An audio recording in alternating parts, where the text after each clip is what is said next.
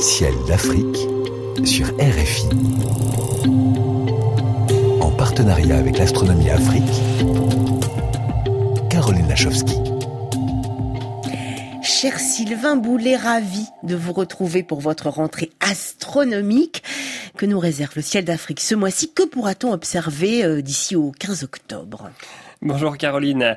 Alors ce prochain mois sera bien marqué euh, bien sûr par la présence de Jupiter et Saturne en début de nuit qui sont très facilement euh, reconnaissables.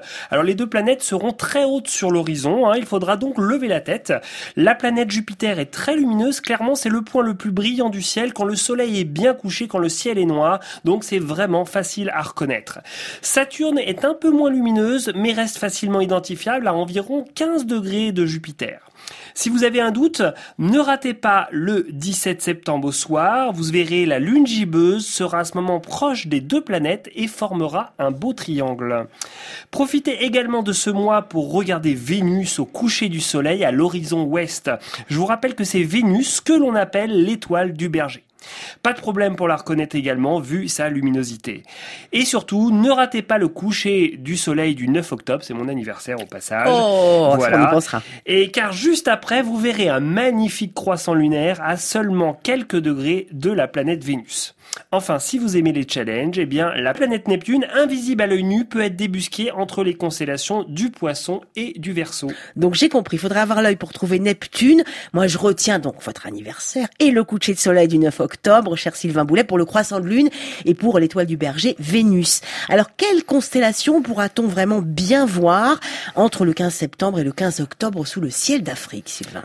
Alors Caroline, d'abord, nous nous rapprochons de l'équinoxe d'automne pour l'hémisphère nord et du printemps pour l'hémisphère sud. Hein. Ce sera le 22 septembre. Et je vous rappelle qu'à cette date, quelle que soit votre localisation, au nord ou au sud de l'Afrique, la durée du jour égale la durée de la nuit. En cette fin septembre, début octobre, nous dirons progressivement au revoir aux constellations du cygne, de l'aigle, de l'allure, du scorpion ou encore du sagittaire pour dire bonjour aux constellations telles que le capricorne, le verseau, Pégase ou encore Andromède. Dans les pays proches de l'équateur, des constellations comme la grue, le toucan ou le phénix seront bien visibles, et ce sera d'ailleurs pour tous les pays proches de l'équateur ou de l'hémisphère sud l'occasion de voir à l'horizon sud deux petites taches lumineuses qui ressemblent dans le ciel à de petits nuages. Il s'agit en fait du petit et du grand nuage de Magellan, deux galaxies irrégulières situées au plus proche de nous à seulement 200 000 et 150 000 années-lumière, sachant que ces galaxies contiennent plusieurs dizaines de milliards d'étoiles. Rien que ça, c'est sidéral. Des dizaines de milliards d'étoiles dans les nuages de Magellan. Et c'est pas tout, car vous avez sûrement, Sylvain, un petit euh, challenge à nous proposer pour ce mois-ci. Oui, Caroline. Alors, je dirais euh, plutôt une observation incertaine. Hmm. En fait, le 8 octobre, le maximum des étoiles filantes des draconides aura lieu. En fait, ce jour-là, la Terre va traverser un nuage de poussière laissé par la comète Giacobini-Zinner. Alors, cet essaim, normalement, il n'est pas très actif et on devrait voir tout au plus 10 météores par heure venant de la constellation du Dragon. Cependant, historiquement, cet essaim a pu être bien plus impressionnant et a même été à l'origine de véritablement de pluies de plusieurs milliers de météores à l'heure, comme mmh. cela a été le cas en 1933 et 1946. Je vous propose donc de sortir en début de nuit et de surveiller le ciel. Une surprise vous attendra peut-être. Dans la nuit du 8 octobre. Donc écrivez-nous, chers amis auditeurs, euh, astronomes, et racontez-nous ce que vous avez pu ou non observer cette nuit-là. Mille merci Sylvain Boulet.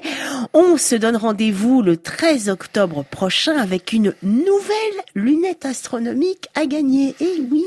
Oui, Caroline, je vous rappelle qu'une nouvelle lunette astronomique est toujours mise en jeu grâce à nos partenaires SSVI et RFI. Alors pour participer, c'est simple, hein, il suffit d'envoyer sur notre page Facebook l'astronomie Afrique vos plus belles photos ou vidéos, même un joli texte que vous avez écrit, et le gagnant sera annoncé ici même le 13 octobre prochain.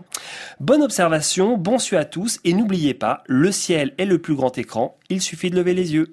Merci Sylvain Boulet pour cette chronique astronomique à retrouver bien sûr en images sur la chaîne YouTube de RFI.